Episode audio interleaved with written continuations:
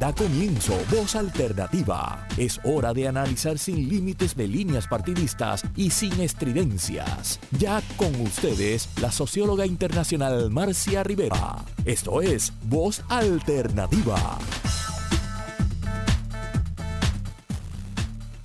Muy buenos días. Acá estamos para traerles un nuevo programa de Voz Alternativa. Esta vez ustedes saben lo que ha pasado la semana con el manejo del proceso electoral. Todo tiene sus ojos puestos, sus oídos puestos en lo que está pasando en la Comisión Estatal de Elecciones, en el escrutinio, y hay una convicción generalizada de que es urgente de que revisemos los puertorriqueños todo el andamiaje del sistema político electoral que tenemos para todos los efectos prácticos, con las primarias y las elecciones del 3 de noviembre, nuestro sistema electoral colapsó. Carece de la confianza ciudadana, que es uno de los elementos más importantes. Eh, los procedimientos no han sido ágiles, no tenemos resultados electorales a prácticamente casi un mes de las elecciones. Así que hoy vamos a tener un programa para poner en perspectiva nuestros desafíos y yo he invitado a tres personas que eh, reconozco y valoro muchísimo y tengo que empezar el, voy a empezar el programa con el doctor Jorge Tirado eh, Ospina.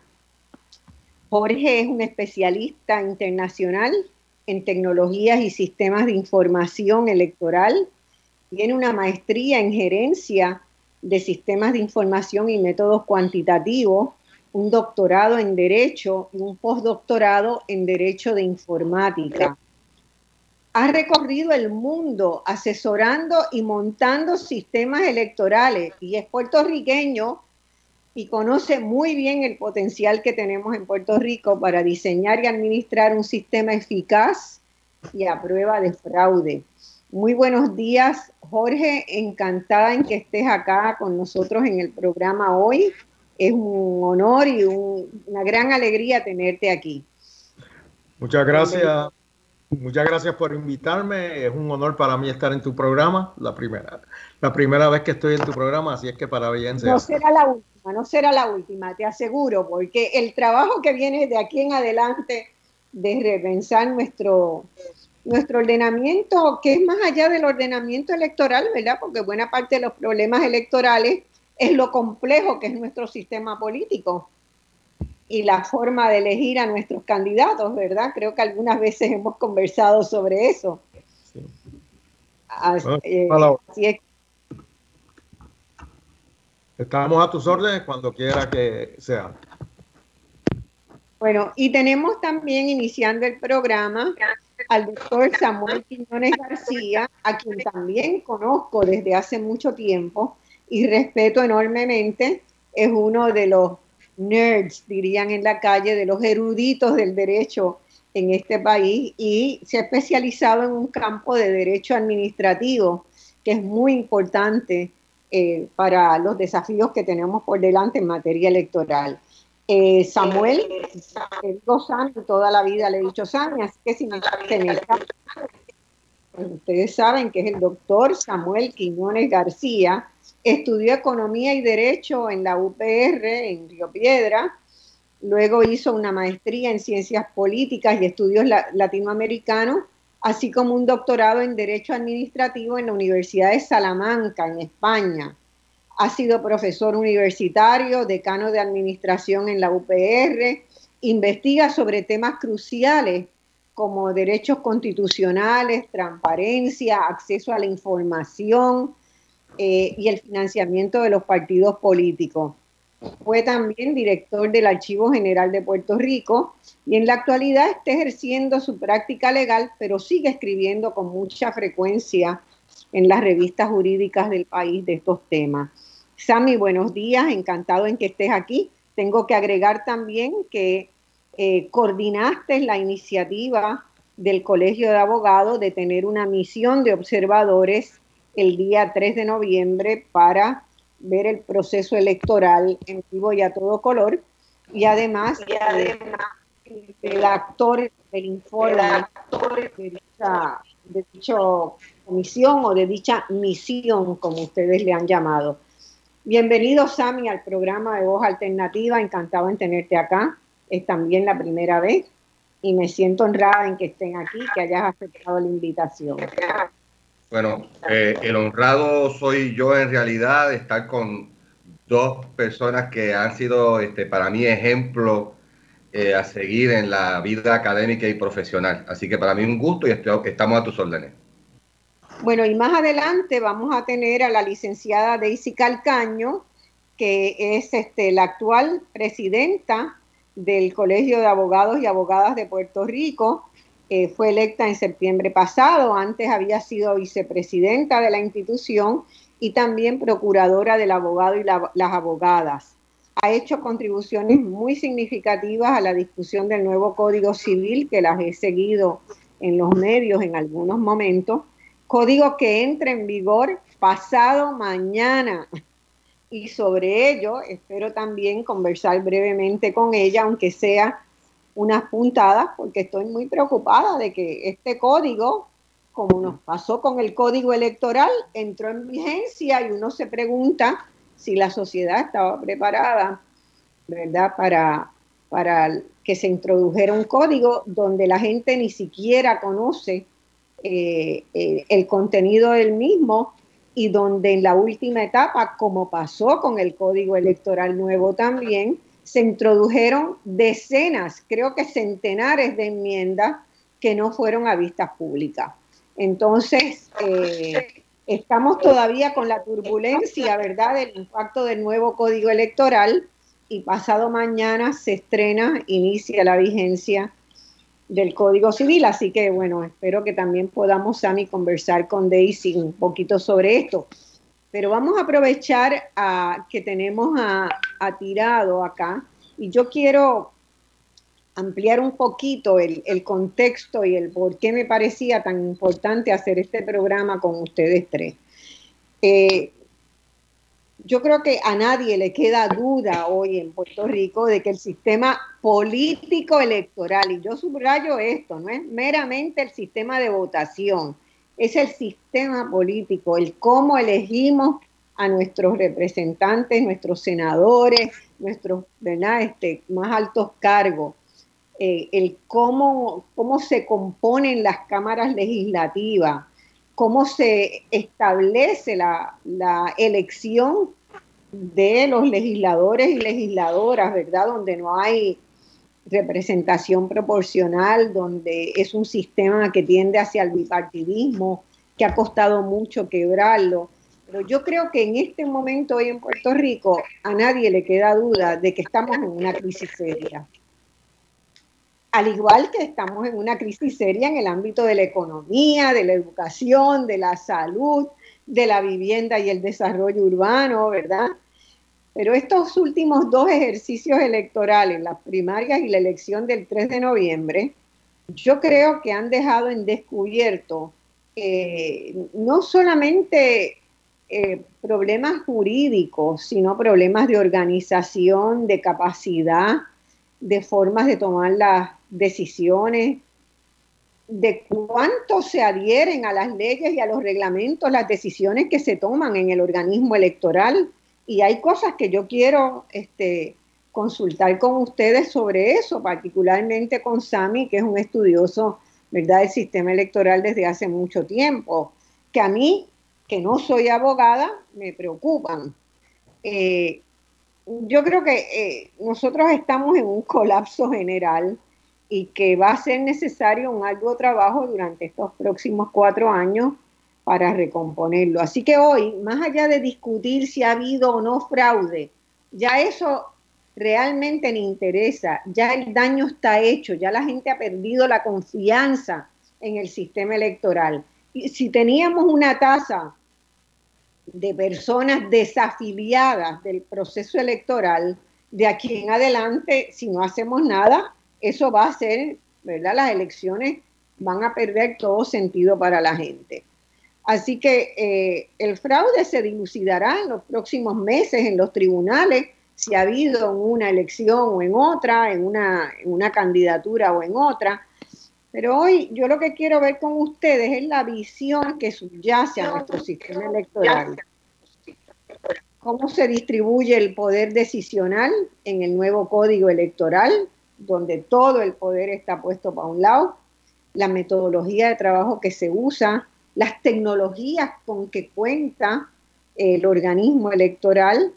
Así que ustedes son voces muy autorizadas y yo quiero empezar con Jorge, eh, que tiene una vasta experiencia en sistemas de información en diversos ámbitos, porque Jorge no solamente trabaja, ¿verdad?, en sus empresas con el ámbito electoral, pero hoy me interesa que concentremos la conversación en los sistemas electorales y en los registros civiles, porque también eh, Puerto Rico tiene un serio problema con su registro electoral, ¿verdad? Con su, con su eh, documento fundamental que tiene la lista de todas las personas que están hábiles para votar. Tiene problemas muy grandes que no se han resuelto, más bien se han complicado en los últimos años, ¿verdad?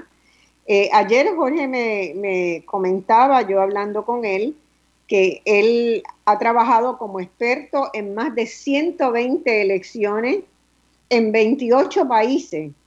Y yo quiero, Jorge, que tú nos cuentes un poco y nos digas al pueblo de Puerto Rico si en todos los países del mundo hay los despelotes que hay en Puerto Rico o si hay en algunos países la posibilidad de que terminadas unas elecciones la gente esté tranquila. Si eso es posible, si en algún momento podríamos aspirar a que creamos en los resultados electorales.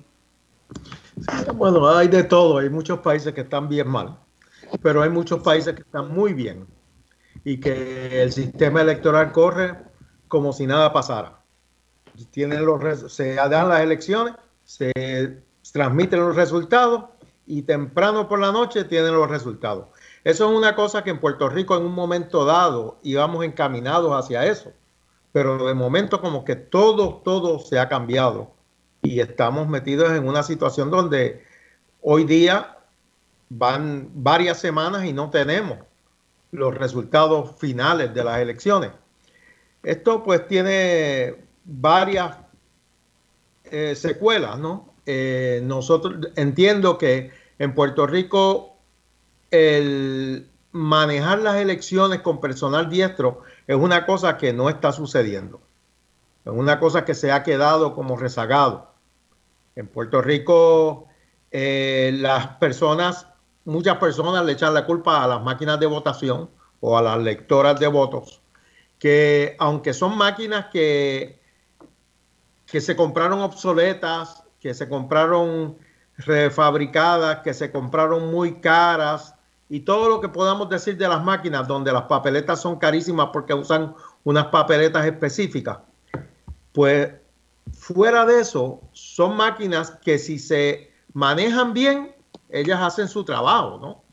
Pero en Puerto Rico, para empezar, no se han manejado bien desde que se compraron, porque se guardan, se dañan y no se reemplazan. Y eso no tiene nada que ver con que se compraron carísimas, eso tiene que ver que una vez se compran las máquinas hay que darle mantenimiento. Otra cosa es que para todos los eventos electorales hay que reprogramar las máquinas que estén de acuerdo con las elecciones que se están llevando a cabo.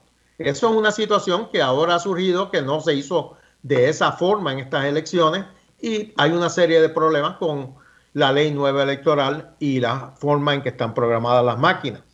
O sea, tenemos que ver entonces que realmente o es falta de adiestramiento al personal de la comisión o mera negligencia, que no quisiera decir que son negligentes las personas que están allí, pero, pero suena como que sí hay negligencia grasa en la forma en que se están llevando nuestras elecciones.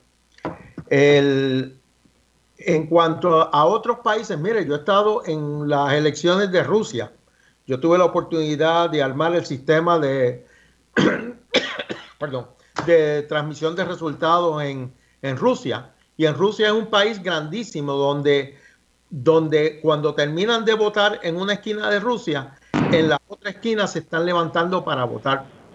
Sin embargo, allí tuvimos los resultados en cuatro horas luego de que terminaron de votar las últimas personas. Y era un sistema mixto, manual y sistema de voto electrónico que por primera vez se daba en las elecciones, eso fue en las elecciones de Putin y, funcionó muy bien. de, igual, sí, perdón. Puede ser Perdón. A lo mejor Puerto Rico tiene que empezar a mirar experiencias de otros países, ¿verdad? También. Definitivo, definitivo. De, déjeme decirle que en Puerto Rico la parte de votación de electrónica eh, no surge de las máquinas que tenemos ahora. En Puerto Rico hubo dos intentos de, hacer votación electrónica y uno fue eh, cuando el referéndum de Vieques. Se trajeron unas máquinas de votación electrónica y funcionaron perfectamente bien. En aquel momento, las máquinas de votación electrónica utilizadas eran donde uno marca en, la máquina por está votando. Lo que considero que es mucho más eficiente, mucho más rápido, no tiene el costo de las papeletas como se conoce hoy en día, porque hoy en día hay máquinas que, que leen cualquier papel, pero aquí tenemos unas máquinas que supuestamente solamente pueden leer un tipo de papeletas y es carísimo. Es más, para que una persona las pueda imprimir le tiene que pagar 10 mil dólares a la empresa. Fíjate, Jorge, te hago una pregunta. Yo recuerdo conversaciones con eh, líderes de tanto del Partido Popular como del Partido Nuevo Progresista que decían que el país no estaba preparado para el touchscreen, ¿verdad? Para tocar en la pantalla. Eh, y, a mí siempre me resultó raro eso. Y yo creo que más tenía que ver con asegurar tener el papel para ver si se podía hacer la marquita. eso es totalmente falso, porque si vemos que aquí en Puerto Rico el 99% de las personas tienen un celular donde marcan todo, todas las conversaciones, la mayor parte de las conversaciones en Puerto Rico son por celular. La gente ya no se habla, lo que hace es que se escribe. Este, así es que si tú puedes escribir por teléfono y hacen montones de gestiones. No, compran, ahora se compra la, se hace la compra, se hace todo por teléfono. O sea, que el mito de que la gente le tiene miedo a la tecnología, pues mire, ahí tenemos que acabar con eso. La, lo que hay que hacer es... Jorge. Perdona que te estás cortando y no te escuché bien. ¿Cuán segura es esa tecnología de que tú aprietas la pantalla y eso se traduce en el voto? ¿Hay manera de recibir un recibo de eso? Definitivo, definitivo. Hay diversas formas de votar en por computadora, por pantalla, pero desde hace más de 10 años se determinó que el voto por pantalla sin un recibo, pues realmente era, podía ser fraudulento en algunas ocasiones. Por lo tanto, todos los sistemas que se están haciendo ahora de pantalla producen un recibo que es similar a una papeleta más pequeño, menos costoso y donde el, el elector tiene la oportunidad de mirar la papeleta que acaba de votar y lo echan una urna y se puede, se puede contar de la misma forma que contamos las papeletas grandotas que, que utilizan ahora. Pero la persona es mucho más fácil porque la persona puede inclusive cambiar en la pantalla su voto si fue que se equivocó. No tiene el problema de que marca fuera de lugar, porque está marcando en el lugar que la computadora le dice. Y puede ver inclusive las fotos de los candidatos. Y pueden ser de diferentes tamaños. Por ejemplo, yo en Estados Unidos, en alguna de las elecciones que yo he estado en Estados Unidos, eh, una de las pantallas, si uno marcaba la foto porque no veía bien la foto porque era muy chiquita, se ponía una foto grande. Ya la persona está viendo la foto de por quién está votando. Volvía a ponerse chiquita, entonces volvía y votaba. O sea que hay muchas formas de, de implantar una tecnología que cumpla con los requerimientos del pueblo puertorriqueño. Jorge, otra pregunta.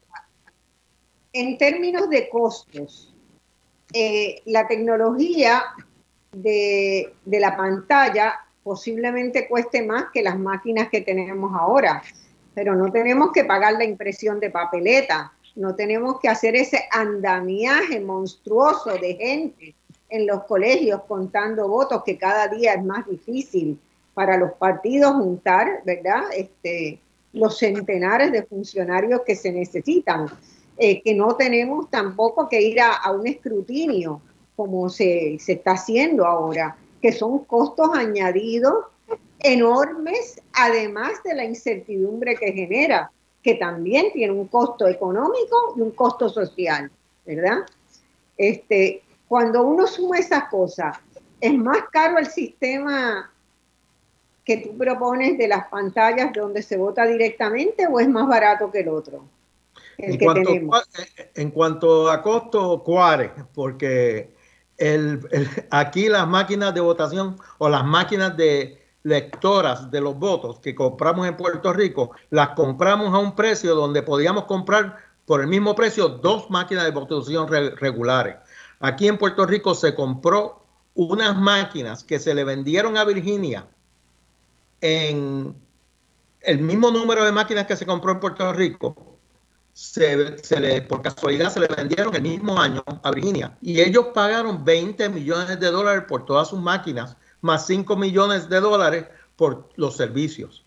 En Puerto Rico se pagaron 38 millones de dólares por esto, de lo cual yo hice una auditoría del contrato y encontré que ellos estaban ofreciendo las máquinas en 25 millones, algo así, más el servicio 30 millones, pero los otros 8 millones que los ponían como servicio, no fueron, no fue posible identificar de dónde salían esos 8 millones en el contrato. Por lo tanto, nosotros hemos pagado las máquinas de educación más grandes, más costosas en todo Estados Unidos y en Filipinas, que usaban hasta hace dos elecciones usaban las mismas máquinas.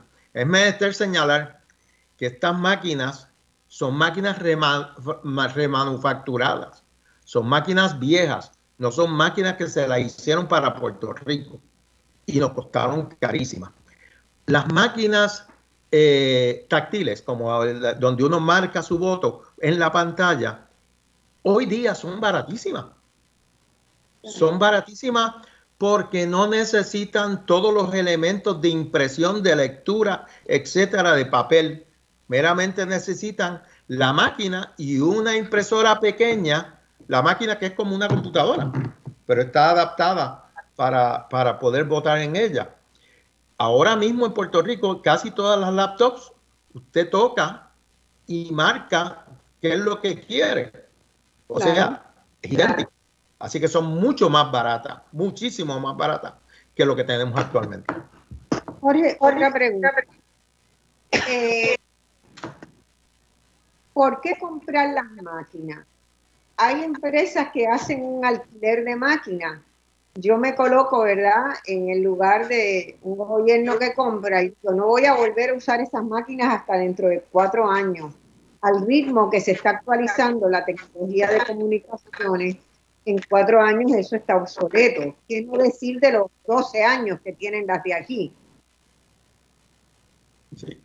Definitivamente hay, hay entidades que ahora eh, y hace varias elecciones, de varios años, alquilan la tecnología. ¿Qué ventaja? Hay una serie de ventajas.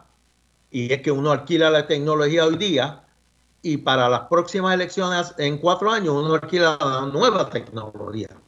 No, no, no, tiene, no está adaptado a la misma máquina.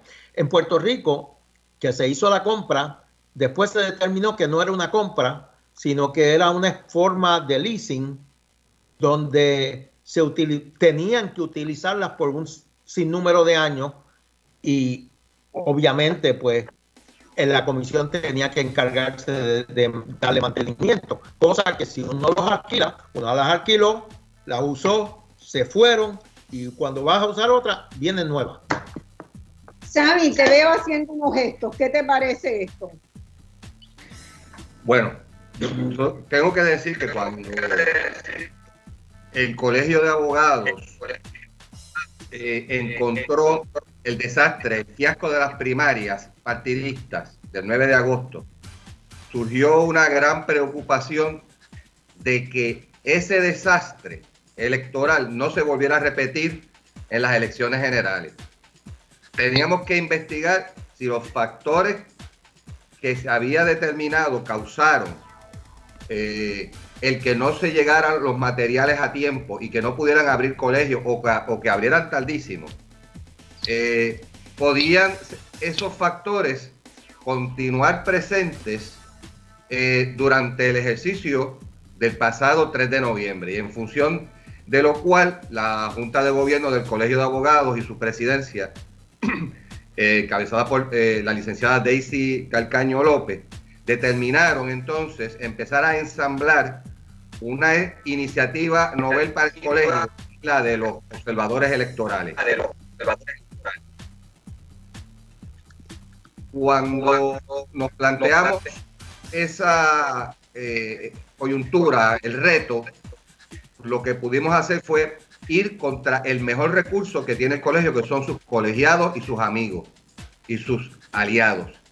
Y personas eh, como Jorge Tirado, eh, otros compañeros abogados eh, que están destacados en el informe que finalmente rendimos y, que aparecen al principio del informe, como y muy particularmente el licenciado Héctor M. Collazo Maldonado, el licenciado Ernesto Delgado, el licenciado Ana Navarro y otras personas que consultamos, nos dimos cuenta que el gran tesoro del colegio son sus colegiados y ensamblamos esta misión, es decir, un, grupo de personas con, que coordinan sus actividades con un propósito y en este caso fue el de, bajo unos parámetros científicos o aproximándonos a lo más objetivo posible, recuperar los datos de lo que se produjo durante el día de las elecciones.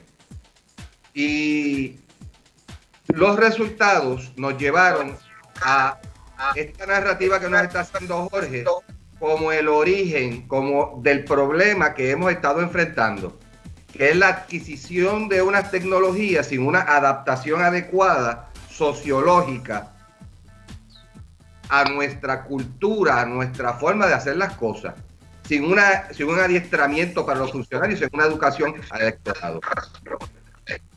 Y uniéndolo entonces a la enmienda de la ley electoral y las circunstancias de la pandemia que sufrimos, tenemos la situación que hoy todavía seguimos viviendo en Puerto Rico.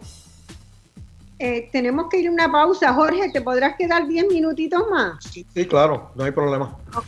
Perfecto, pues vamos a una pausa y volvemos inmediato en esta conversación sobre tecnología en el, para el organismo electoral de Puerto Rico mis amigos, estamos de nuevo de vuelta con nuestro programa de voz alternativa de hoy. Eh, y estamos analizando, ¿verdad?, eh, lo que ha sido el manejo por parte de la Comisión Estatal de Elecciones de, estas últimas de este último ejercicio electoral y del andamiaje tecnológico que tiene la Comisión para hacerlo. Y yo todavía tengo muchas preguntas en la cabeza que quiero aprovechar a Jorge Tirado eh, y vamos a tener en los próximos minutos, vamos a invitar a Daisy también, a la licenciada Daisy Calcaño. Bienvenida Daisy, un gusto tenerte, es la presidenta nueva del Colegio de Abogados y Abogadas de Puerto Rico y una defensora de nuestros derechos humanos y civiles en el país. Daisy, hemos estado analizando la situación, ¿verdad? La situación que ha generado elecciones y estamos en este momento aprovechando que tenemos a Jorge Tirado, quien tenía un compromiso previo, y lo tenemos todavía unos 10 minutos para terminar el tema de tecnología.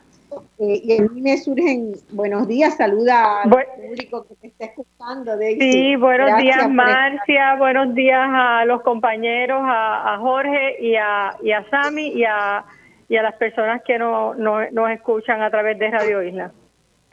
Buenos días. Eh, Eh, aprovecho para, para este, ya entrar en la materia que vamos a seguir discutiendo después que, tú nos, nos dejes por el día de hoy. Este, en el informe del Colegio de Abogados de Observación se señala que encontraron un número importante de máquinas que no estaban en cero al iniciar las votaciones y un alto número de máquinas que no procesaron las papeletas o que tenían diversos tipos de, mal funcionamiento. Eh, ello me, me generó preocupación y sé que a mucha gente más que preocupación, suspicacia. Eh, estos sistemas touchscreen eliminarían esas posibilidades, ¿verdad? Darían más certeza. Bueno, las máquinas que son touchscreen, y las vamos a llamar así, eh, pues esas máquinas... Táctiles en español.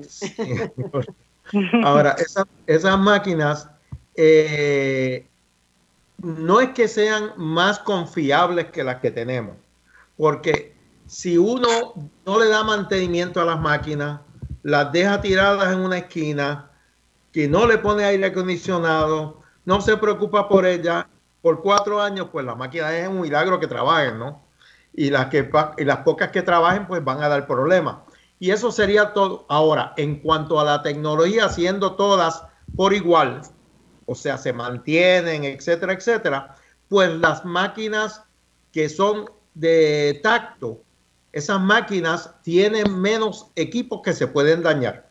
Por ejemplo, los, las máquinas que leen papeletas tienen que tener unos escáneres, que tienen unos rodillos, que tienen que leer la papeleta, etcétera, etcétera, etcétera. Usan, tienen que leer papel y tienen, son más propensas a dar error que las máquinas que son, que solamente las tienes que tocar y ellas van grabando la información. De igual forma, la, las máquinas eh, que son de, tacto, esas máquinas tienen unos, unas impresoras pequeñitas, pero esas pequeñitas, esas impresoras pequeñitas son de las impresoras que una las puede botar y ponerle una nueva porque son baratísimas.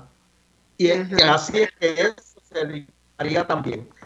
Así que para contestar tu pregunta categóricamente, pues definitivamente las máquinas que son por tacto, esas máquinas tienden a ser mucho más confiables y mucho más baratas.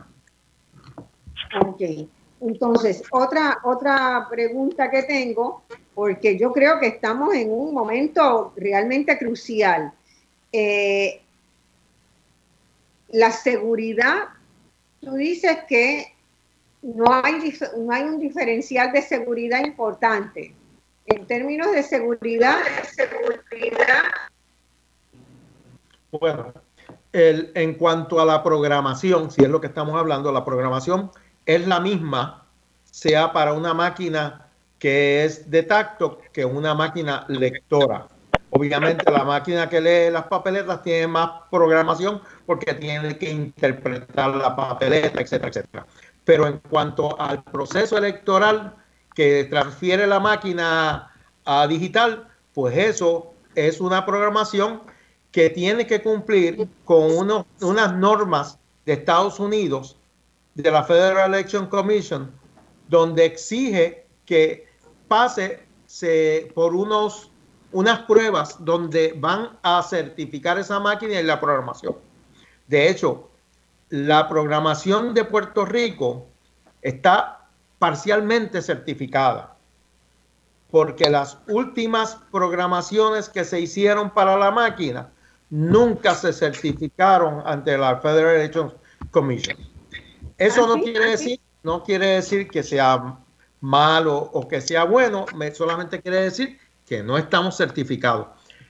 En cuanto a a la programación de, las máquinas táctiles y las máquinas que utilizamos en Puerto Rico, pues es prácticamente la misma, pero han evolucionado. Con las nuevas máquinas tienen las nuevas tecnologías, las nuevas programaciones, que son máquinas muchísimo más confiables. Así que esperamos que hagan las últimas emisiones con esas máquinas. Esas máquinas, ¿para qué pueden servir? Las que tenemos, ¿para qué las pueden reciclar? El, hay, hay, hay compañías que cuando, cuando uno le compra máquinas, ellos toman esas máquinas en trading como si fuera un carro y se quedan ellos con las máquinas y ellos sabrán qué hacer con ellas, ¿no? Porque para nosotros, para amplia de botas tenemos demasiado. Este, así es que son muy, muchas máquinas para, para deshacerse de ellas y botarlas. Yo eh, encaminaría el, así, yo encaminaría el proceso a, a conseguir que, que las tomen en trading. Pero entonces quedaríamos ligados a, al mismo, a la misma empresa, Dominion, que yo la investigué en internet y hay muchas querellas en Estados Unidos contra esa empresa. No, no estoy diciendo que, que en trading con la misma empresa. De, hecho, de, hecho, las máquinas que se utilizan en Puerto Rico no son manufacturadas por Dominion. Son manufacturadas por por Smartmatic y se manufacturaron hace más de 16 años para que las usaran en Filipinas. De Filipinas las remanufacturaron en Dominion y se las vendieron a Puerto Rico. O sea que son máquinas de tecnología bastante viejas. Y esos 8 millones que mencionaste al principio, ¿hay alguna posibilidad que eso haya sido una comisión que se repartió entre alguna gente o sea, yo a estas alturas de la vida no soy ingenua, ¿verdad? Si hay 8 millones de dólares que no sabemos a dónde fueron, yo puedo imaginarme a muchos sitios a dónde fueron. Marcia, yo me limito a poner en el informe lo que encontré en el contrato. Está bien, está bien. Yo pongo lo demás y me hago cargo. Este, pero hay 8 millones que no estaban ni facturados como servicio ni como equipo no, en el contrato de Dominion, ellos detallan todo. Y si uno suma todo lo que ellos detallan, hay 8 millones que no aparecen. Okay. Yo hice un análisis, yo, yo hice un análisis como perito ante el para un escrito del Tribunal Supremo, ante el Tribunal Supremo y donde se desglosa exactamente lo que yo conseguí en el contrato. Bueno, te agradezco un montón, Jorge, doctor Jorge Tirado, uno de nuestros más conocedores, eh, especialistas en tecnologías electorales.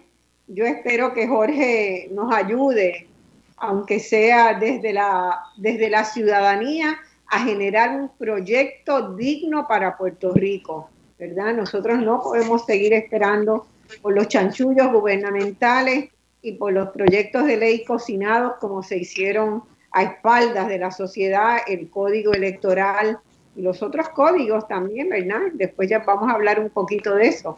Este, eh, Jorge, contamos contigo. Siempre estoy a la orden para, para cuando me necesite, igual que con el Colegio de Abogados. Así es que estoy totalmente a la orden. Muchísimas gracias por tenerme en tu programa. Bueno, y saludos a, la familia que sé que está de visita acá, los hijos, y que pasen lindo día. Gracias por tener. Daisy, Y, adelante, vamos a, pasar ahora. Ya Jorge le podemos, Jorge puede salir tranquilo para que se vaya a su compromiso. Muchas gracias. Así que queremos seguir la conversación eh, con la licenciada Daisy Calcaño y con el amigo eh, que nos ha, distingue con su presencia también, Samuel Quiñones García. Eh, frente a esta exposición que ha hecho Jorge Tirado, ¿verdad? Donde realmente uno tiene que preguntarse cuál es la base de las decisiones que se toman y cómo se toman las decisiones en el organismo electoral. Yo tengo muchas preguntas, no sé si a ustedes les han quedado también preguntas y cómo vamos a buscar contestaciones a esas preguntas. Licenciada. Sí, mira, eh, no hay duda de que nos levanta muchísimo, muchísimas banderas cuando eh, vemos el análisis eh, de, de, la, de las elecciones generales que todavía al día de hoy estamos donde estamos y hay muchísimos candidatos que no han podido ser certificados. De hecho, todos han sido certificados preliminarmente. Eh, y vemos esta, estas situaciones de parte del gobierno con un código electoral eh, aprobado de manera atropellada, sin la participación de la sociedad civil, que esto nos lleva a concluir que Puerto Rico necesita una reforma electoral y que ese código adolece de una serie ¿verdad? De, de, de deficiencias que debemos atender eh, igual con las máquinas, yo me circunscribo al, informe, yo fui observadora, a mí me tocó eh, el, distrito senatorial de Humacao, donde pude eh, atender, fui a seis pueblos, un total de diez unidades. Y en la unidad del Ana Roque en Humacao, a la hora que yo llegué a la altura del mediodía, no había llegado la lista de excluidos. ¿Y los excluidos quiénes eran? voto adelantado y aquellos eh, encamados. Y eso te lleva a ti a decir, ¿y qué pasa? La gente llega y vota y no tienen la lista de excluidos para verificarlo. En otra unidad estaba llegando cuando yo estaba llegando a esa unidad. O sea, estamos hablando y, y, y, las situaciones de la violación a la secretividad del voto que nosotros recogemos en nuestro informe donde los funcionarios ayudaban a las personas que, que la, la papeleta era rechazada y esa máquina te la lee eh, eh, por los dos lados. No tienes que voltearla para ver quién, cómo votó la persona. O sea, Hay unas situaciones bien, bien serias, igual la, la, las situaciones de las personas con diversidad funcional. O sea, allí no había ningún tipo de urna que, que, fuera a la altura de una persona que llegara en silla, en silla de ruedas. Allí no habían casetas para garantizar esa, esa secretividad al voto de personas con diversidad funcional. Había mesas en un lugar en Caguas, en el, en, en el salón de fácil acceso, Marcia. ¿Sabe dónde votaba la persona con, que llevaba en silla, en silla de ruedas? En el escritorio donde estaban los materiales. Ay, Dios mío. no había filas de personas de, de, de, 60 años o más. Cuando llegabas, todos estaban eh, eh, bajo, bajo, el sol, personas que, con necesidad de asistencia médica. O sea, esto fue una situación bien, bien difícil.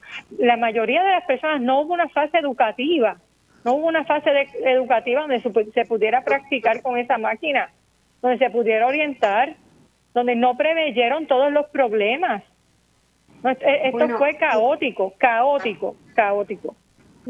yo hice dos programas antes de las elecciones de educación ciudadana y tuve que recurrir a las organizaciones de la sociedad civil para que le enseñara a los electores cómo votar, cómo buscar información sobre los candidatos, dónde buscar, este, eh, a dónde le tocaba a las personas ir a votar porque la Comisión Estatal de Elecciones en esta oportunidad hizo muy, muy, muy poco por este por decir que, educaba al, electorado.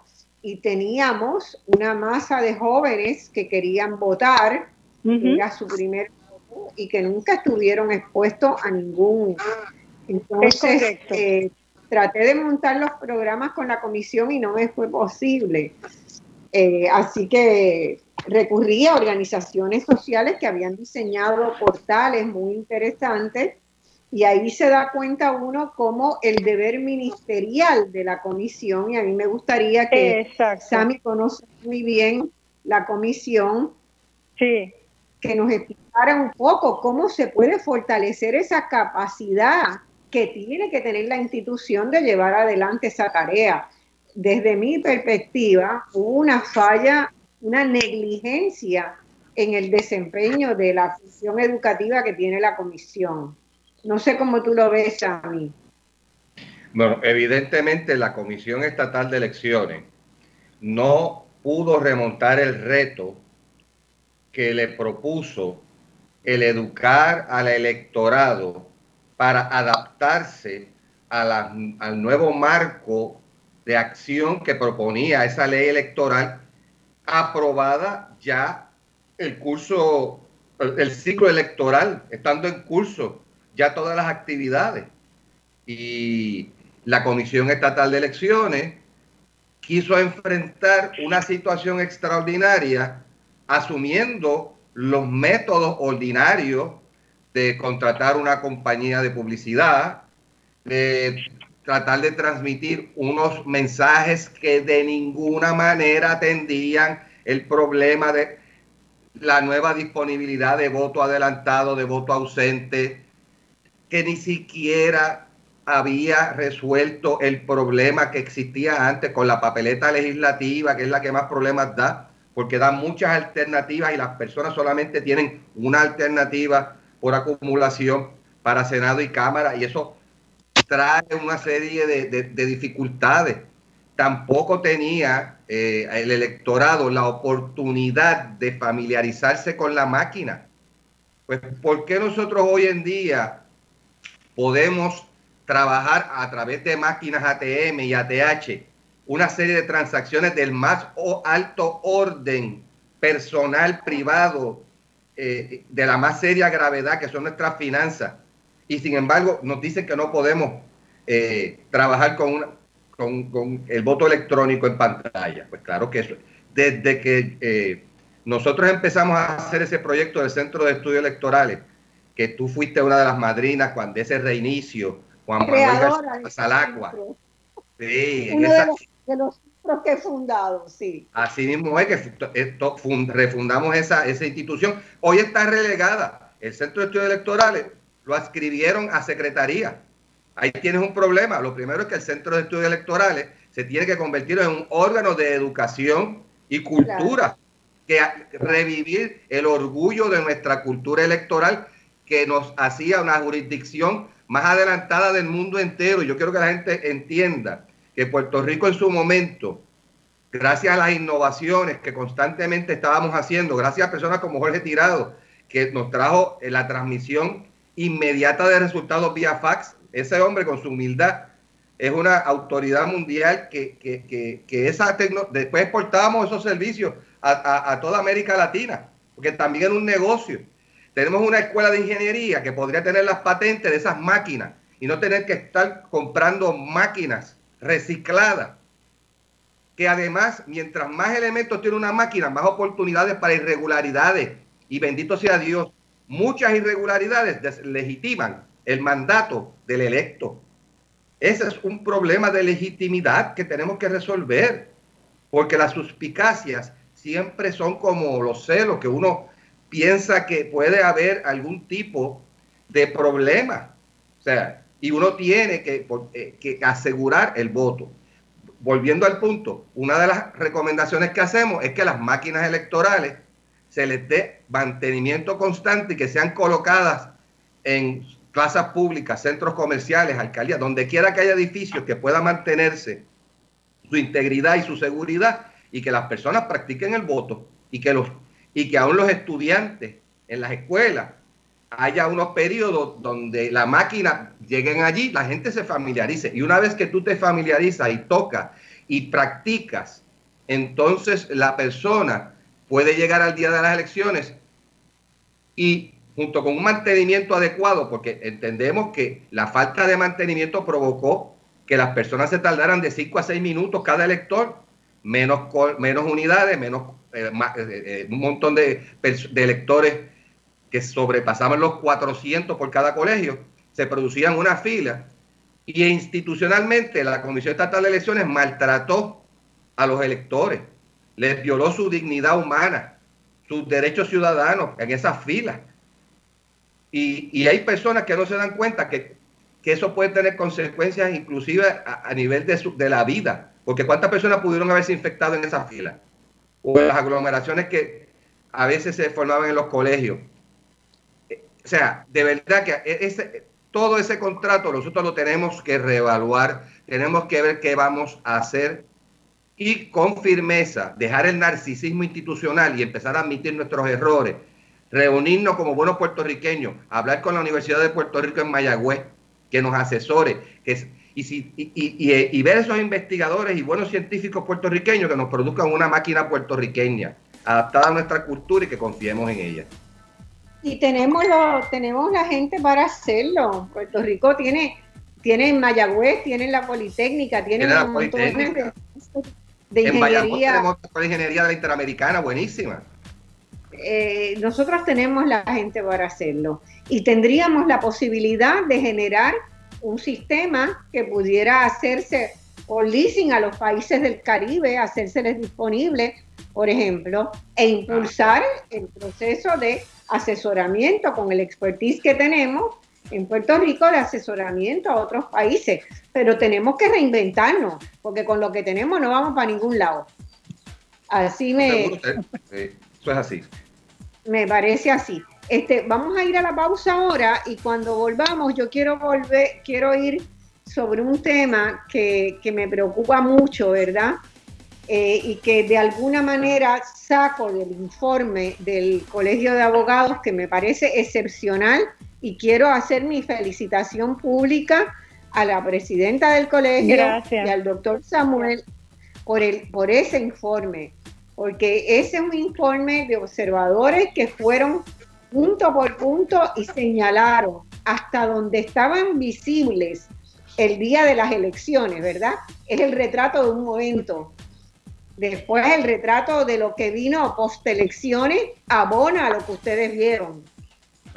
Eh, así que, pero me gustaría, eh, yo tengo algunas dudas, yo no soy abogada, pero bueno, he pasado buena parte de mi vida entre abogados incluyendo con mi padre, abogado y, también este perito electoral, eh, en que en esta situación de estar en la transición de un código a otro, a mí me parece que hay una serie de decisiones que se tomaron concienzudamente de que se estaba violando el nuevo código electoral.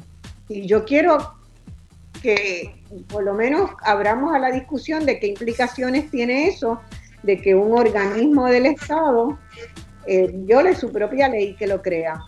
Vamos a la pausa. Bueno, mis amigos, tengo a la presidenta del Colegio de Abogados y al coordinador de la misión de observadores del Colegio de Abogados y Abogadas de Puerto Rico, que estuvieron eh, observando el proceso electoral del 3 de noviembre y que rindieron un informe que todo Puerto Rico debe conocer. En ese informe se señalan una serie de irregularidades preocupantes de procesos que se dieron, que se constataron. Eh, la, presidenta del colegio eh, señalaba, por ejemplo, la eh, violación en muchas, en muchas de, las, de los pasos que observaron de la privacidad del voto, de la secretividad del voto, porque se dañaba la máquina, porque donde se votaba una persona con, diversidad funcional votaba en un lugar que era casi abierto a la, a la ¿verdad? Que todo el mundo lo viera, eh, porque no se ha hablado de eso, pero también se ha observado posteriormente y hay enorme cantidad de querellas que se han recibido por parte de algunos en algunos partidos eh, de las violaciones del el voto de los encamados, que también, ¿verdad? Hay unos controles que son muy poco rigurosos en ese proceso y donde algunos partidos se ofrecen para darle una ayudita al votante en hacer su selección y es una forma de violar esa privacidad. Eh, a mí me estaba preocupando mucho y quiero, quiero la opinión de ustedes y qué como sociedad podemos hacer el hecho de que en algún momento, no necesariamente en esta administración de la Comisión Estatal de Elecciones, me parece que fue una decisión anterior a la llegada del nuevo presidente, se decidió utilizar la programación del viejo código para el conteo de los votos mixtos y de candidaturas en, el, en las máquinas. O sea, la tecnología que se utilizó contabilizaba como lo disponía el viejo código, pero en las mesas del escrutinio se reclama que se haga por el nuevo código. Entonces, si hubo una decisión institucional del presidente de la Comisión Estatal de Elecciones de violar el código que iba a estar ya en vigencia en el momento de la elección, me parece que ahí yo no sé si hay causa para un delito, para una falta, pero a mí me parece algo muy serio. Mira, Marcia, a mí me, me parece el, el capítulo 7, eh, si no me equivoco, del, nuevo código, eh, tiene, está contenido, tiene la, la información, eh, el capítulo 12, perdón, tiene las prohibiciones y, y los delitos electorales, que tiene alrededor de 15 o 16. Y ahí realmente eh, te dice, ¿verdad?, que en ese sentido, cuáles son las violaciones Ahora bien, con relación al voto mixto, y, es triste decirlo, que no lo, no lo hayan previsto, que hayan tenido que entrar en esta controversia que deja mucho, ¿verdad?, que pensar, eh, porque ese asunto precisamente reveló que las máquinas de escrutinio que se usaron tanto en las primarias como en las elecciones generales fueron programados con los parámetros de un código electoral derogado y no con el vigente aprobado eh, el, el 20 de junio. Y eso es lo que dice, lo que estaba diciendo este el doctor Jorge eh, Tirado Espina y lo que estaba mencionando eh, es el compañero Samuel.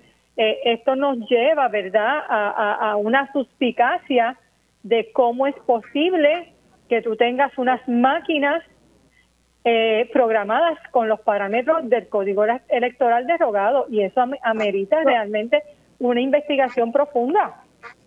Licenciada, fíjese, yo he ocultado porque siempre reparo mis programas, hablo con mucha gente, estudio, leo y encontré, noticias donde eso se discutió, donde eso se discutió hace par de meses y hubo una decisión eh, de que no se pagaba lo que la empresa Dominion estaba pretendiendo cobrar por hacer la actualización de la, de, la programación.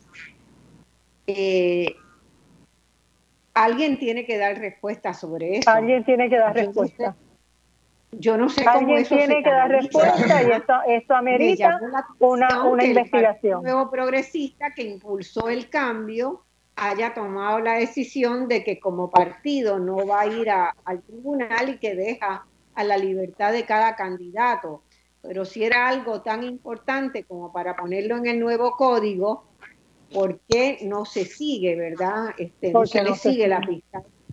No fue meramente que a alguien se le olvidó cambiar la programación, es que se sentaron a discutirlo, que la empresa Dominion quería cobrar X cantidad de dinero que era una cantidad de dinero muy grande y que se mm. decidió que no, no se le iba a pagar y que iban a hacer las elecciones en ese aspecto, violando el nuevo código. Marcia, Yo no sé cómo en derecho se trabaja con eso, Samuel, pero tengo esa inquietud. vamos, vamos entonces eh, desde el punto de vista de la, del derecho como ciencia, a aplicar los parámetros. Y la realidad es que si existe un mandato y la ley es clara, tiene que ser obedecida. Y el propio código dispone en su parte eh, penal que un delito muy amplio que dice incumplir con esta ley y con los reglamentos. Incumplir con esta ley y con los reglamentos de ser probado implica un delito electoral grave, grave. Por lo tanto, estamos en una situación muy seria y yo como administrativista, yo soy muy serio con estas cosas porque nos encontramos en el umbral de una situación que esta sociedad tendría que enfrentar con respecto a qué responsabilidad le vamos a exigir a nuestras autoridades. Le voy a decir a las personas que nos puedan estar escuchando que recuerden esa explosión que hubo en Beirut. Traigan a su memoria esa explosión que destruyó la ciudad de Beirut. Es un evento catastrófico muy reciente. Eso fue un desastre provocado por un colapso del derecho administrativo, donde una serie de autoridades empezaron a sencillamente no obedecer los manuales, las reglas, los reglamentos y termina cuando el derecho administrativo no se sigue sus estructuras y sus secuencias en los problemas que podemos haber de ese tipo catastrófico, porque el derecho administrativo trata la relación del Estado con el ciudadano. Por eso es que el derecho electoral es parte del derecho administrativo. Y, y, lo que estamos enfrentando es una catástrofe que se va deslizando cada vez más, pero en lugar de una explosión lo que tenemos es la deslegitimación de nuestro gobierno de, y de la falta de gobernanza que va a tener eh, en sus futuras implantación de políticas públicas como un Estado. Entonces, en ese sentido, se está tipificando un delito, no cabe la menor duda. Ahora, la defensa del estado de necesidad podría prosperar si ellos indican que era que no tenían tiempo. Y el, estado de necesidad dice que hay veces que tú puedes violar una ley menor para evitar violar una ley mayor. Entonces, eso es una defensa. Pero si es a sabiendas, y, esto para mí es una primicia en el sentido de que si de las actas de la Comisión Estatal de Elecciones se desprende que fue por un motivo económico, financiero, que ellos determinaron ir por encima de la ley sin enmendarla, sin ir a la Junta de Control Fiscal, sin ir a la gobernadora, están, estamos en serios problemas. Yo no sé si hay un acta, pero de que se discutió, se discutió. Pero hay que buscar en las actas. Y si no lo discutieron en las actas, entonces estamos hablando de otro delito electoral. Y si destruyen las actas es una destrucción de documentos públicos. Y llega un momento en que ya basta ya y hay que exigirle responsabilidad a nuestras autoridades para que no tengamos un desastre mayor. Obviamente, no se pide responsabilidad por el contrato de la máquina. Y ahí tenemos unas máquinas dando problemas por falta de mantenimiento, que cuando les metían la papeleta la viraban. Y todos los electores saben que observaron eso. Esas máquinas estaban funcionando mal. Y eso fue lo que provocó la fila y una violación masiva de derechos humanos. Eso es lo que dice eh, nuestro informe. Obviamente yo no estoy haciendo una defensa del nuevo código, que quede clara porque todos los que me escuchan saben que estuve durante meses analizando la propuesta de nuevo código y oponiéndome a ella. Pero si el código se aprobó, si se convierte en ley y si es en el instrumento... Hay que obedecerlo. Hay que obedecerlo. Y, y, y, esos funcionarios, que, que todos son ah. abogados, tenían que ir a la gobernadora o a la Junta de Control Fiscal a buscar el dinero para la reprogramación. Eso es la realidad. Y eso es otro problema que confirma las observaciones nuestras en nuestro informe sobre los problemas con la máquina. Entonces daría la impresión de que en algunos casos usamos el viejo y en algunos casos usamos el nuevo código y eso no puede establecerse como cultura política en Puerto Rico. Punto. No es el problema, porque el, código municipal tenía unas definiciones que estaban bajo el viejo código, que era la certificación preliminar de la noche del evento. Claro. ¿Eh? Y tenemos un problema en el nuevo código electoral que habían eliminado la certificación preliminar. Este es un problema de antinomia. Ah, tenemos dos leyes que... Para mí son nulas las que ha hecho, las que se han hecho hasta ahora. Esas certificaciones son nulas porque no existen en el nuevo código. Pero el Tribunal Supremo ha determinado reconciliar, en términos prácticos, eh, la situación. Otro problema de derecho administrativo que, que es el de las carpetas las carpetas, que es un caso muy conocido de todos nosotros, y un momento en que el derecho administrativo colapsó y los tribunales tuvieron que reconciliar problemas este, de, de, una práctica administrativa que era legal, ¿ok? Eso era legal, pero que viola, eh, hasta, que, hasta que se determinó que violaba los derechos constitucionales de los perseguidos.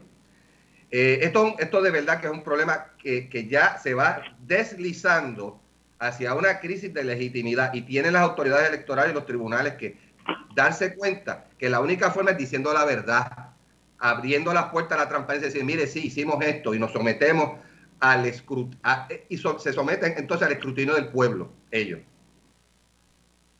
Ahora, el, el problema que, que también avisora y que yo sé que mucha gente está preocupada y que mucha gente estaría desalentada a llevar casos que vayan a llegar al Tribunal Supremo, es la partidización que tiene la judicatura en Puerto Rico. Y en ese sentido, yo repasando en mi memoria, ¿verdad? La historia reciente de Puerto Rico, veo que se han eliminado todos los mecanismos que nos daban certeza a la población de que la judicatura iba a ser una judicatura imparcial, no partidista, que no iba a responder a los intereses políticos, sino a los intereses del mejor derecho que se pudiera ejercer en el país. En ese sentido, el Colegio de Abogados tenía una función importante en ese proceso. ¿Verdad? Mira, hoy yo quiero, este, licenciada, que usted, yo sé que usted ha reflexionado sobre eso. Pues, pues mira, Marcia, este, no hay duda que en la, en la decisión de el caso más reciente, eh, que todos, ¿verdad?, eh, se ha comentado en el caso de Olvil Valentín versus Francisco Rosado, eh, yo tengo que señalar varias cosas y tengo que aclarar algo. En la, en la opinión se expresa que la presidenta del Tribunal Supremo cerró el Tribunal Supremo conociendo eh, que podía utilizarse ese día para cualquier situación que surgiera. Pero hace cuatro meses, alrededor de cuatro meses, yo recibí como abogada y lo recibieron la clase togada activa en Puerto Rico, el calendario de los cierres parciales de los tribunales, incluyendo el Tribunal Supremo, que acostumbra el Tribunal, eh, la OAT, a hacerlo por el plan de economía. Y ese día, hace cuatro meses atrás, todos los abogados activos de este país sabían que iba a estar cerrado, como ha estado en otros años. Así que eso yo, yo tengo que aclararlo. Por otro lado, ver esta situación de, de ver una un, ataque político, que es lo que mucho el pueblo ha, mencionado, eh, no hay duda que los jueces del Tribunal Supremo deben dar ejemplos de civilidad, de cortesía, de respeto a la clase togada y a la sociedad puertorriqueña, intercambios con estos ataques personales no deben tener lugar en el seno de esta más alta superioridad, porque es el último reducto que tiene el pueblo para la consecución de la justicia. Y cuando yo leí eso me llenó de tristeza, porque precisamente el colegio, recientemente celebramos una conferencia de prensa para hacer un llamado a la despolitización de la rama judicial, a que se escogiera ese, esa vacante que va a surgir, se, se tomara en consideración realmente una serie de criterios donde no está la situación política, la afiliación política.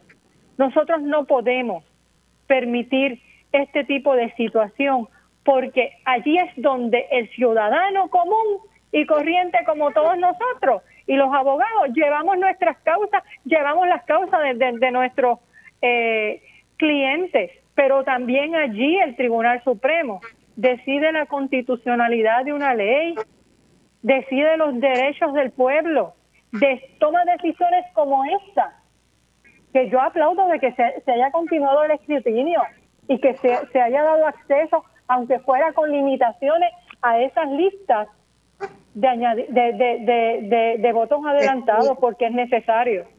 Pero no hay duda de que hay que evitar esta situación de intercambios de ataques personales entre nuestro más augusto cuerpo. No hay duda. Así, es.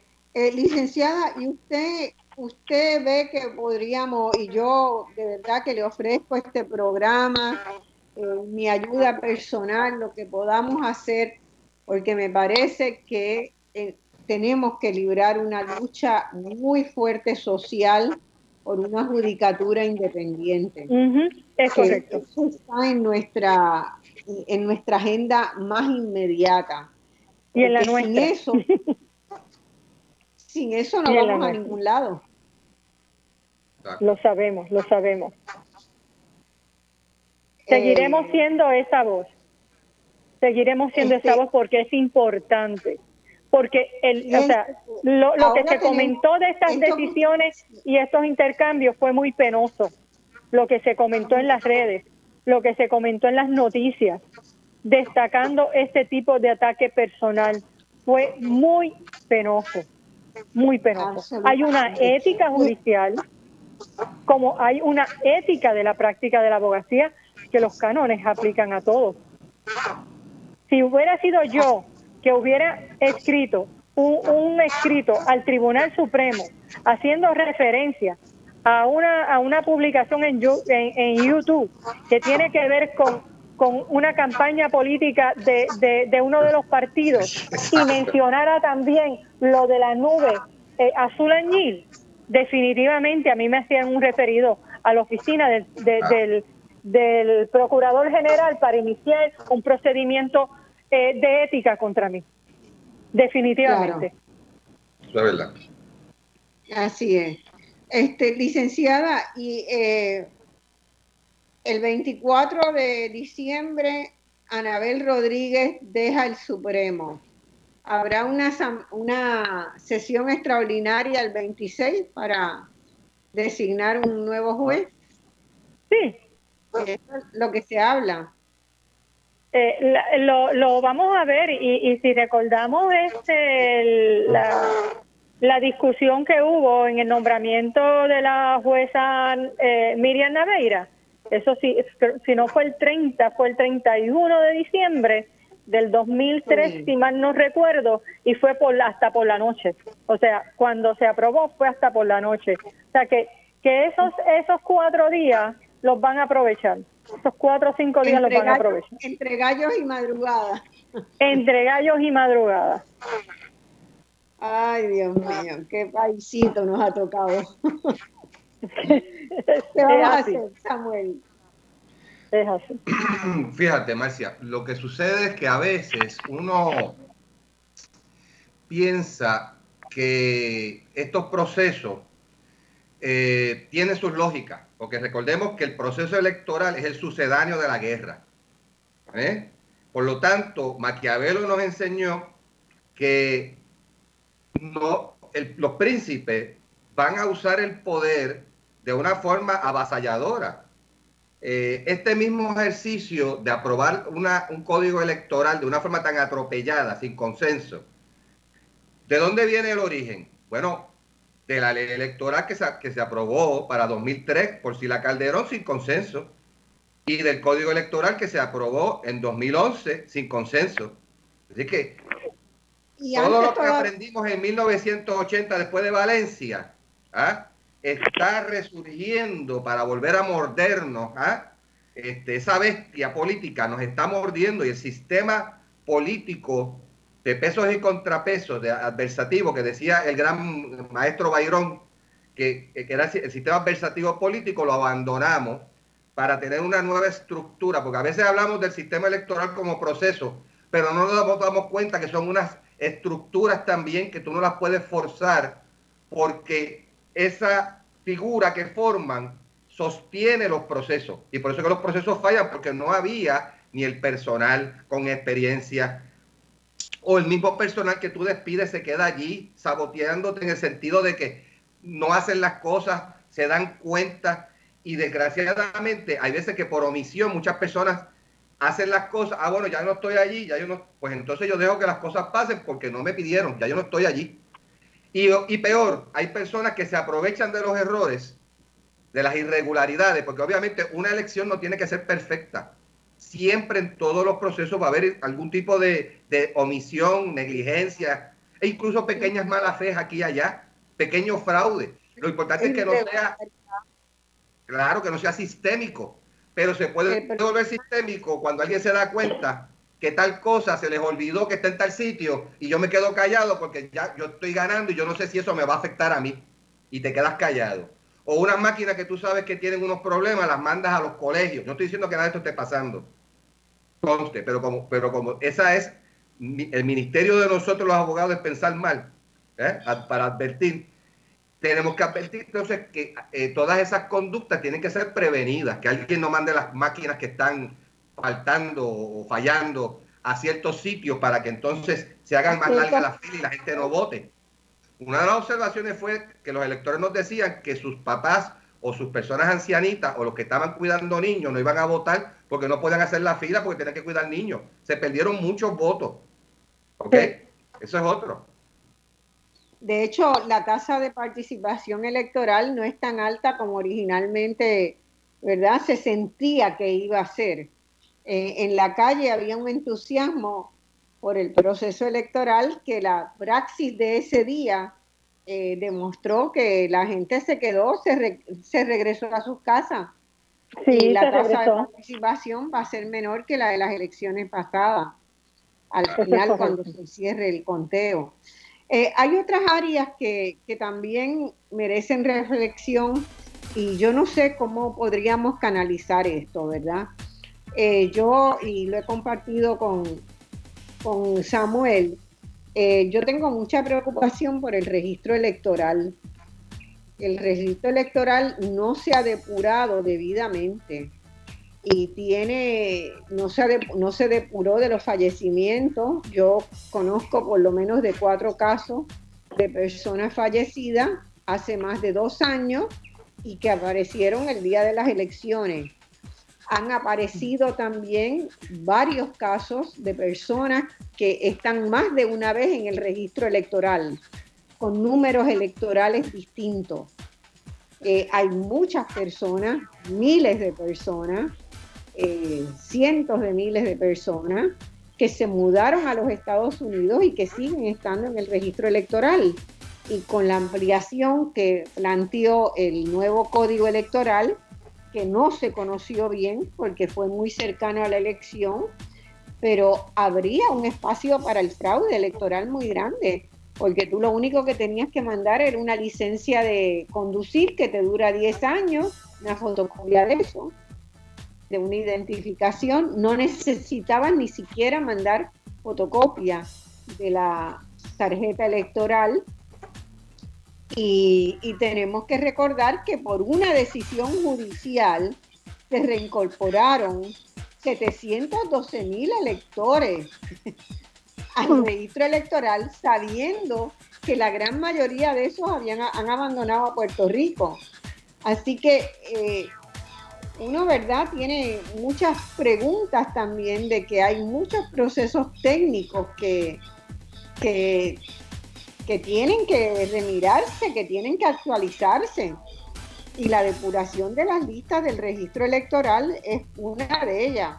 Y no puede ser que no haya confeccionado listas adecuadas de las personas que solicitaron el voto adelantado, o sea, eso nunca debió haber sido un problema. Esas listas tenían que estar ahí. Además, tenían que estar el día del colegio, el día de la votación. Y en todas las unidades. En, todas las unidades. No, estaban. Correcto. No, esto, esto, esto es alarmante y te levanta muchas interrogantes. Hay que trabajar con esto. Hay que trabajar hay que trabajar con eso. El problema es cómo se trabaja con eso. ¿Qué hacemos? Hacemos una comisión ciudadana que rinde un informe a partir del, del colegio de abogados, que rinde un informe sobre la, el estado actual, para mí calamitoso, del sistema electoral de Puerto Rico. Y vuelvo a insistir del sistema político electoral, porque también se ha generado una cultura política que avala muchas de esas prácticas o que las deja pasar por alto y que dice, bueno, ahora me tocó a mí, en las próximas te toca a ti.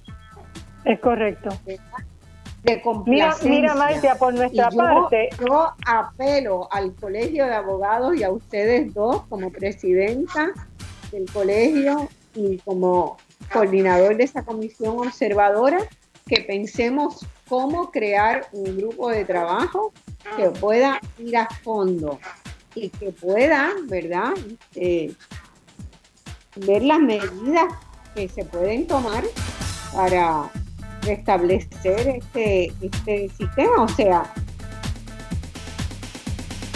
Marcia, por nuestra parte, nosotros estamos constituyendo una comisión especial de derecho electoral que va a estar presidida precisamente por el compañero Samuel Quiñones.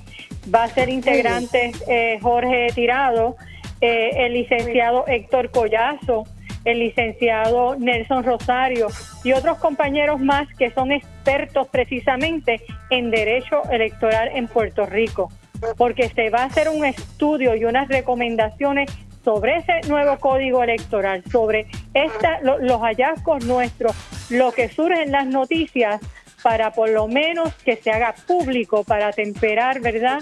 Eh, y poner nuestro granito de arena en un proceso electoral dentro de cuatro años transparente, ágil y que haya una participación ciudadana en este tipo de evaluación que yo invito a los que nos están escuchando que les interese y, tengan conocimiento sobre el derecho electoral, que nos escriba el Colegio de Abogados, porque queremos hacer que esa, esa comisión especial que ya la hemos hablado y Sammy tiene conocimiento de eso, eh, pueda hacer un trabajo efectivo y que se pueda informar al pueblo de Puerto Rico sobre nuestras recomendaciones.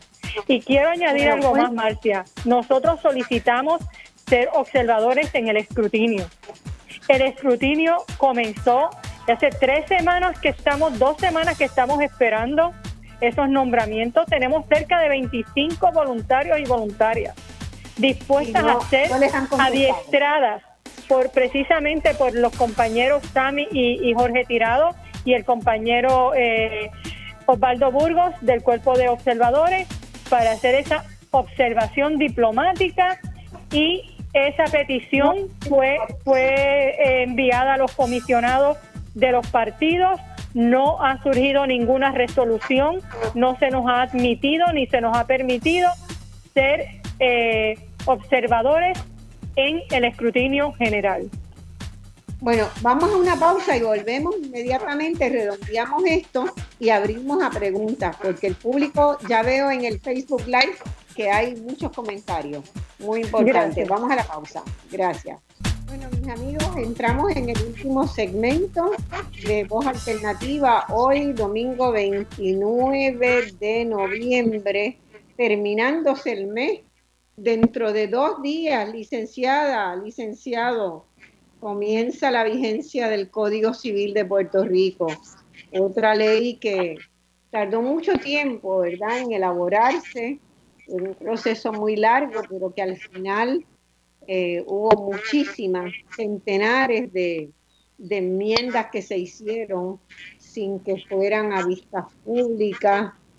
Eh, yo no sé, y no sé si ha habido preparación, educación ciudadana para que un nuevo código civil empiece a, regir. ¿Ustedes creen que, la gente sabe lo que contiene ese nuevo código, licenciada Calcaño? Sí, mira, Marcia, desde, desde principios de año, desde, desde, desde marzo, y cuando fue aprobado en mayo, eh, nosotros eh, enviamos cartas a la gobernadora. De hecho, yo envié la más reciente el 24 de noviembre fue la tercera carta que se le, se, le envió a la gobernadora para que extendiera ese término de 180 días, porque no es suficiente. El libro de instituciones familiares que incide en nuestra vida tiene 134 artículos nuevos, 43 enmendados, y tú tienes eh, el deber de educar al pueblo de ver qué fue lo que se quedó, qué fue lo que se enmendó, qué fue lo que se derogó de aquellas eh, decisiones del Tribunal Supremo que interpretaban esos artículos de ese nuevo código. Tú tienes un artículo 107 del nuevo código donde tienes a los jóvenes de 18 a 21 años haciendo todo tipo de actos jurídicos porque no te lo especifica y quiénes son responsables de las consecuencias de esos actos jurídicos, de esos hijos de los 18 a los 21, los padres con patria potestad. ¿Y sabes qué remedio tienen los padres con patria potestad de estos jóvenes? ¿Sabes cuál? Acudir al tribunal para cuestionar el consentimiento de esos hijos. ¿Qué paz y qué tranquilidad van a tener en esa familia una situación donde el joven es eh, el joven es menor de edad para seguir recibiendo alimentos y para tener un caso como alimentista en el tribunal, pero es mayor de edad para hacer todo tipo de actos jurídicos. Y eso hay que informarlo. Otra cosa, uno de los cambios significativos que lo doy yo en mis cursos, es esa amplitud del derecho a hogar seguro. El derecho a hogar seguro del, del Estado anterior era hasta los 25 años si el joven estudiaba. Ahora se dice que cualquier integrante de ese núcleo familiar puede pedir ese derecho a hogar seguro. Pero la legislatura y te convirtió esa, esa, esa propiedad en una nuda propiedad, porque es hasta heredable ese derecho.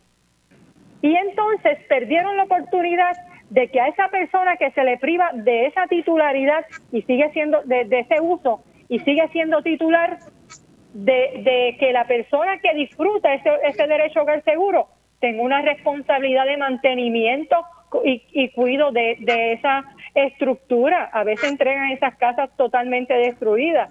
Así que tenemos en, en la parte de sucesiones, en la, y uno de los, de los libros que más han cambiado es familia y sucesiones.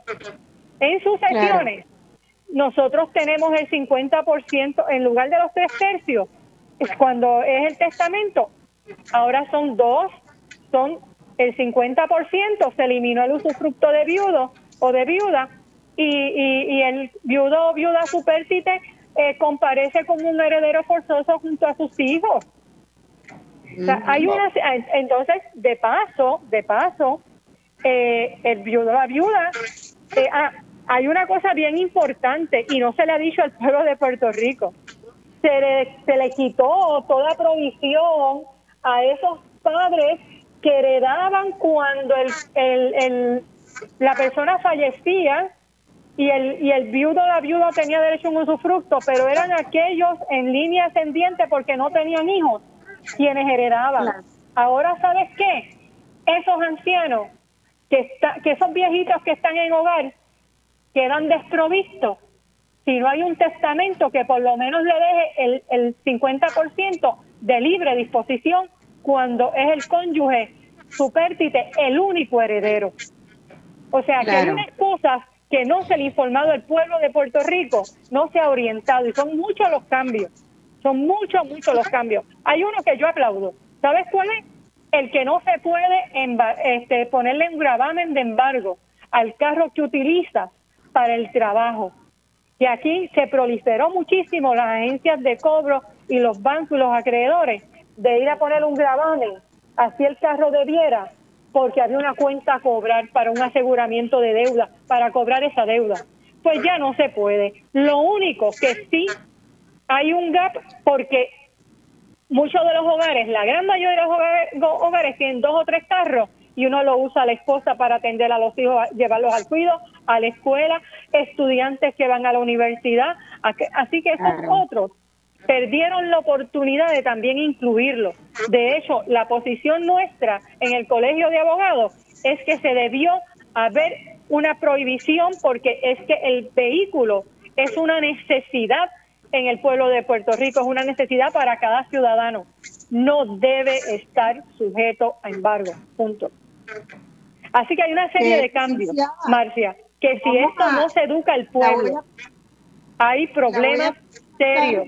Y por eso es nuestra solicitud de que todavía hay un hay un hay un proyecto de ley en la legislatura que fue presentado por el representante Connie Varela solicitando los 180 días yo le solicito públicamente al nuevo gobernador que entre en enero que tomando en consideración la forma atropellada y viciada sin la participación de la sociedad civil con 146 enmiendas del 2019 al 2020 a puerta cerrada en medio de una pandemia, que le haga justicia al pueblo de Puerto Rico y deje sin efecto ese código civil y que entre en una revisión completa. Porque ha tenido 146 enmiendas cuando tú tienes un código civil derogado que ha sufrido sobre 152 enmiendas desde 1930. Es realmente debe haber una consideración para el pueblo de Puerto Rico, no solamente para la clase abogada, no solamente para la rama judicial, que todos los jueces están estudiando, todos nosotros estamos estudiando y estamos cogiendo cursos, pero no es suficiente, no lo es. Este, licenciada, yo eh, la invito a que me voy a poner con usted, me voy a poner de acuerdo con usted para hacer un programa específicamente sobre el Código Civil próximamente a manera de orientar, ¿verdad?, de los cambios más importantes al pueblo de Puerto Rico y coincido plenamente y endoso ese pedido, ¿verdad?, de, los 180 días para, para hacer la vigencia, porque no estamos, no estamos preparados. No, no estamos preparados.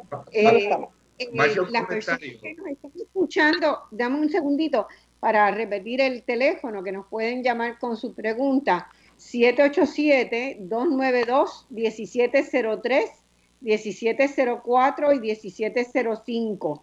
Shami, vas a hacer un comentario.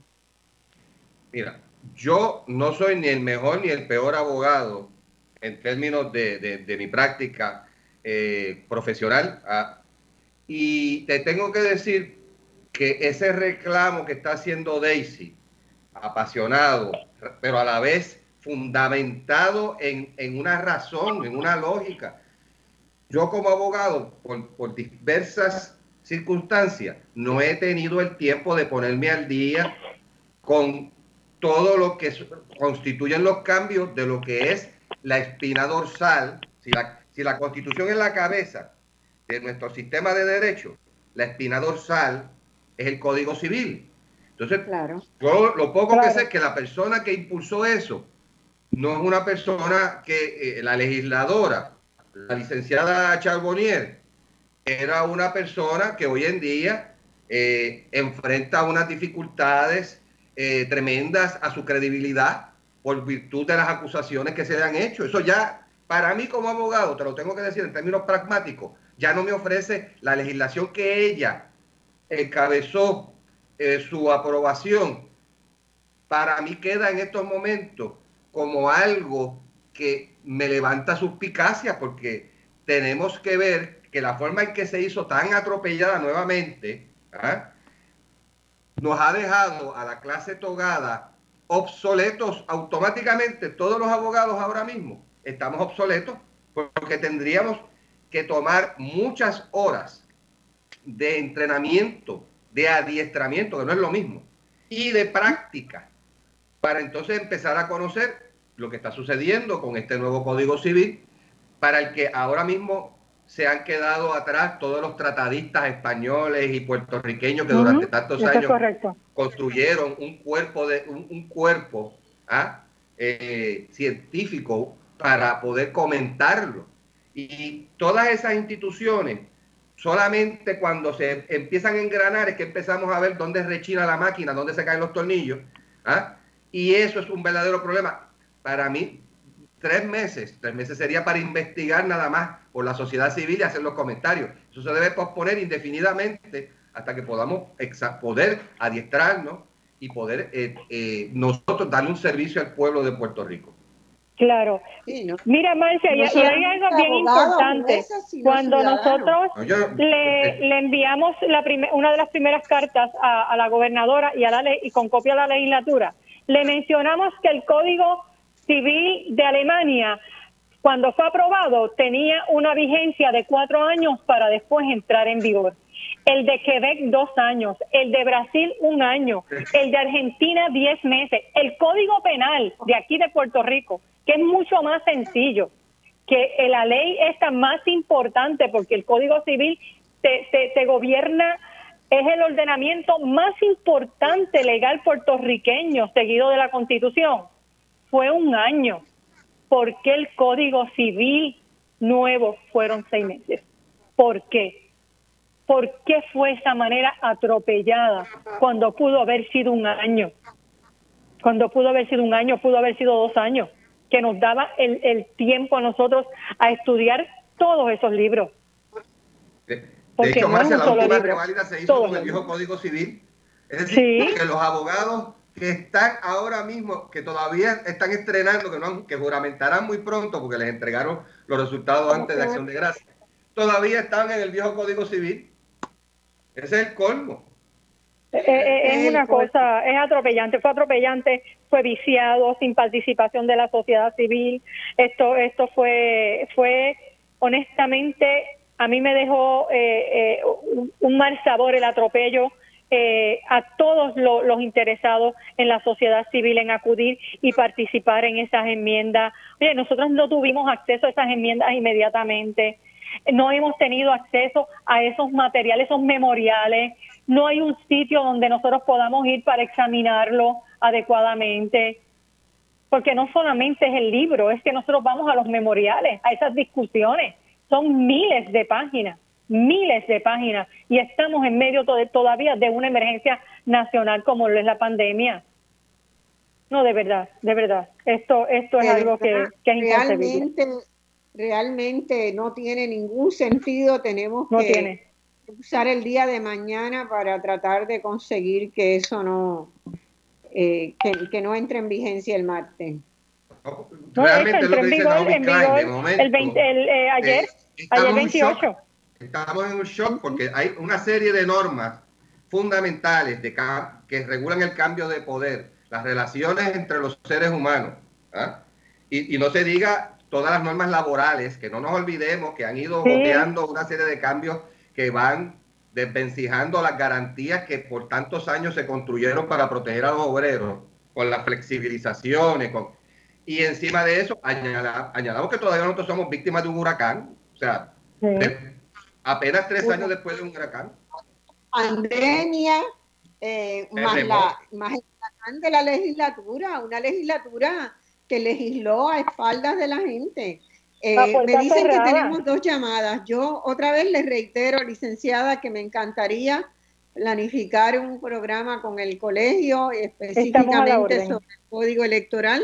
Ya hicimos uno en su momento, pero creo que, tenemos que, actuar porque esto no, no, podemos, no podemos dejarlo pasar. Eh, vamos a una, la primera llamada que tenemos. Buenos días, Marcia, Elisa, ¿cómo estás? Elisa, Elisa Jensa. Sí, ¿cómo está? Mira, maestra, estoy perturbada. Yo estoy ¿Ah? Perdón. radio escucha. Bendito, gracias. Mira, yo estoy bien perturbada con todo este asunto de, del proceso de las elecciones y yo no confío en el sistema electrónico sin la papeleta y te voy a explicar por qué porque yo no te puedo explicar muchas cosas ahora, pero lo que está sucediendo, si no hubieran los papeles ahora mismo, no un recibito que reciba el ciudadano para verificar, nosotros no, no, no tendríamos manera de cotejar los errores de un sistema electrónico que por fin, yo no sé si fue que tú no viste las declaraciones de antes de ayer de Edwin Mundo. Edwin Mundo se atrevió a decir que el problema de que no cambiaron la programación después que la ley cambió en junio fue porque se querían ahorrar un dinero y él dio a entender que era Dominion, que no quería hacer el gasto. Y por lo menos no fue no, no fue muy muy claro. Entonces, ¿qué sucede?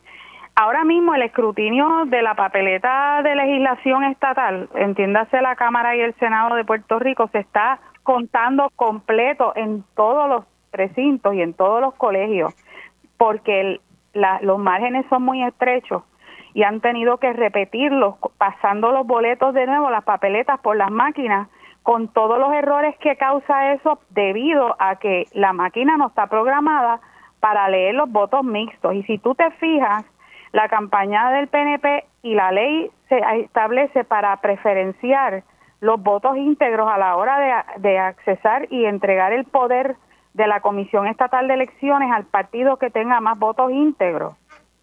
Así que ese proceso de conteo tiene unas consecuencias graves porque todavía nosotros no hemos terminado de evaluar lo que ha lo que ha significado ese código nuevo en lo que en lo que está pasando a diario en ese piso donde hay quejas y donde una persona puede tomar una decisión simplemente porque es el partido de mayoría y donde después que terminen estas elecciones dos partidos van a quedar fuera de la Junta de la Comisión Estatal de Elecciones porque solo los primeros tres partidos de más votos van a quedar en, en la Junta. O sea, que no van a tener representación equitativa todos los partidos que queden registrados. Y esto es una cosa bien compleja. Eh, yo te puedo decir que el sistema electrónico puede ser violado en cualquier momento. Este, si nosotros nos ponemos a pensar que sistemas complejos del, donde debe haber una seguridad máxima como el registro de veteranos y otros registros federales han sido hackeados, ¿verdad? Nosotros no podemos creernos que un sistema no pueda ser hackeado en un momento en pleno en pleno evento electoral y que esas máquinas de momento no puedan registrar o se borre la información o se altere la información durante el mismo proceso. O sea que después no vamos a tener forma de saber qué sucedió. Y yo quiero además recordarle a todo el mundo que nosotros tenemos las primarias y las elecciones después de la, de la época de huracanes en este país. Y nosotros vivimos lo que sucedió que la misma Comisión Estatal de Elecciones, Marcia, hoy día no tiene el, eh, aire acondicionado, según han informado empleados de allí, en el tercer piso. Esas máquinas tenían que tener unos controles. Y entonces yo pregunto, si nosotros nos, nos fuera a azotar otra vez un huracán en pleno año electoral y nosotros no tenemos un sistema para conteo a mano con papeletas, ¿qué vamos a hacer? Ahora mismo se reportaron escuelas donde el modem no se podía usar para transmitir la información y tuvieron que llevarse las máquinas a la JIPA más cercana para que se terminaran los procesos de informarle a la central lo que había sucedido. Había máquinas que no funcionaban, esas máquinas están interconectadas en la web. Teóricamente se puede cometer fraude durante el mismo proceso. En el mismo medio del escrutinio, cuando estaban llegando las cosas a la comisión, de momento la nube se, se apagó y no, y no estaban dando datos y, se alega que cuando volvieron los datos los cambios fueron significativos en los que llevaban la delantera en la elección. Yo te digo eh, sinceramente, todo lo moderno no es mejor, Marcia, no es mejor. Tanto que dijeron que las máquinas eran para ahorrarnos tiempo. Y mira qué tiempo hemos ahorrado sin usar los palitos. Y con los palitos nosotros no, nunca tuvimos unas elecciones con tres semanas contando votos. Tuvimos elecciones largas, bien largas. Este, la elección del 80 fue una. Cuando bueno, pero esa fue una, eso fue una, salió eh, electo eh, alcalde, salió electo por veintipico pero, de Pero fueron excepciones, pero fueron eh, excepciones particulares. Yo lo que te digo es que yo no tengo problema. Pasarle a, a Sami que está queriendo hacer un comentario. Gracias. Mira, lo único otro que te quería decir que yo no yo no estoy en contra de que haya, haya máquinas de votar de contar, pero que, que eliminen la documentación en papel no. Sí. Vale, eh, tenemos que, mirar eso. Muchas gracias, un abrazo por, y gracias, por escucharme. Bien, bien, rápidamente. Eh, la preocupación de Elisa es la que trae originalmente eh, en 2014 la necesidad de que haya un registro en papel de los resultados en la forma de una papeleta era tratar de combinar lo mejor de dos mundos. Pero para que estemos claros, mm, los, no existe la posibilidad de hackear las máquinas porque no están conectadas a la, a la red. En, ese sentido, pueden descansar. Eh, lo que se ha hackeado y es lo que se ha este, eh, el fraude electoral es, es, una fauna de distintos tipos de vegetaciones y de animales, ¿entiendes?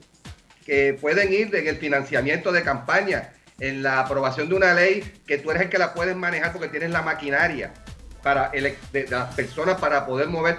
Y a veces uno dice, bueno, es un abuso de poder, pero no es un fraude en sí mismo, porque es igual para todo el mundo. O sea, es, pero que esto de que eh, yo quiero despejar la preocupación porque aún donde, donde en Estados Unidos se ha dicho que se ha logrado hackear, ha sido que se ha hackeado para accesar listas, pero no para cambiar resultados. No tenemos ningún caso registrado eh, de que haya alguien que se haya metido y haya cambiado los números. Pueden descansar en eso, que eso no, hay, eso no ha ocurrido. Y entonces ahí es donde tengo que eh, indicar que tenemos que estar muy atentos a, escuchar a los expertos, a, las personas que, han estudiado el derecho electoral y el derecho electoral como, rama de la sociología, que es la estaciología, que es la conducta de los partidos y de los electores.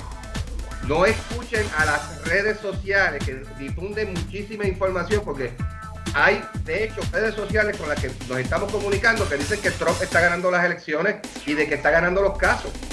Y entonces a veces se difunden estas informaciones.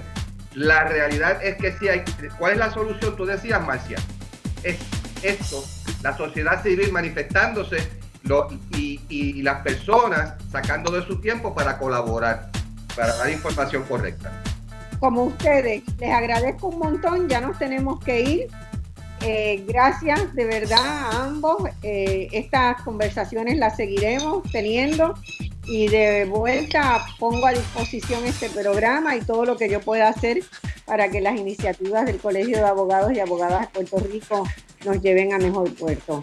Eh, un abrazo grande a todos los que nos escuchan y hasta el domingo que viene. Chao.